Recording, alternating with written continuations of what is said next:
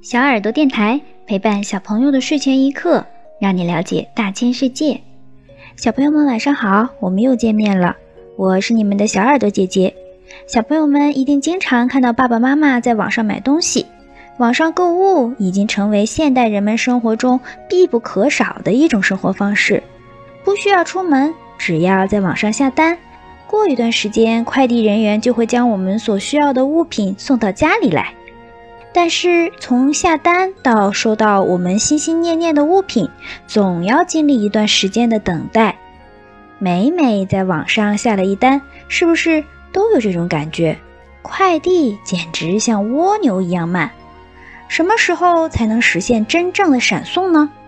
随着消费能力与消费方式的改变，在 5G 通信的推动下，我们开始展望最后一公里无人机什么时候能够实现快递到家。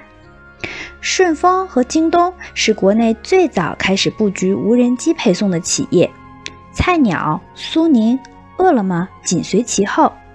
早在2018年。顺丰和京东就拿到了无人机航空运营许可证，并在部分城市开始试点使用。从技术上来看，无人机是如何实现快递到家呢？首先要布一张运输网络，辅以配套的基础设施，解决低空飞行的安全及续航问题。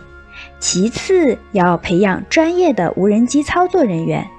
第三。就是来自技术的支持，包括数据链系统、飞行控制导航系统、自主控制技术等。当然，最重要的还是法律层面的监管、货物安全、日常运营管理，这些都是亟待解决的问题。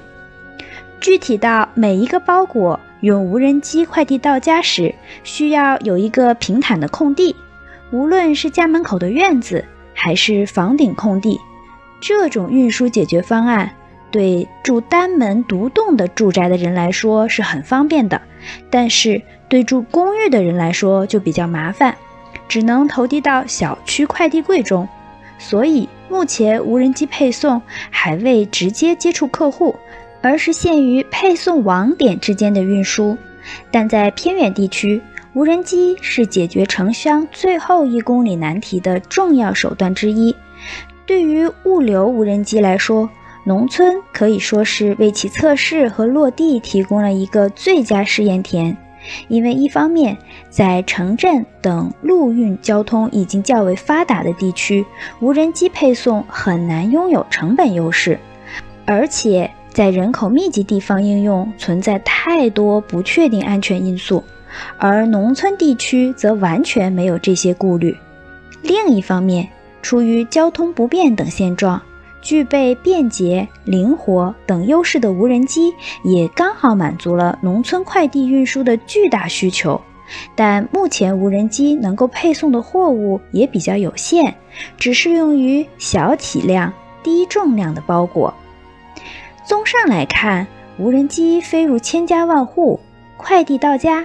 看来还是需要一段时间的。展望互联网、大数据、云计算、人工智能、机器人等新兴技术的发展，我们相信这一天的到来真的已经不远了。让我们一起拭目以待吧。好啦，小朋友们，这一期电台节目就结束了。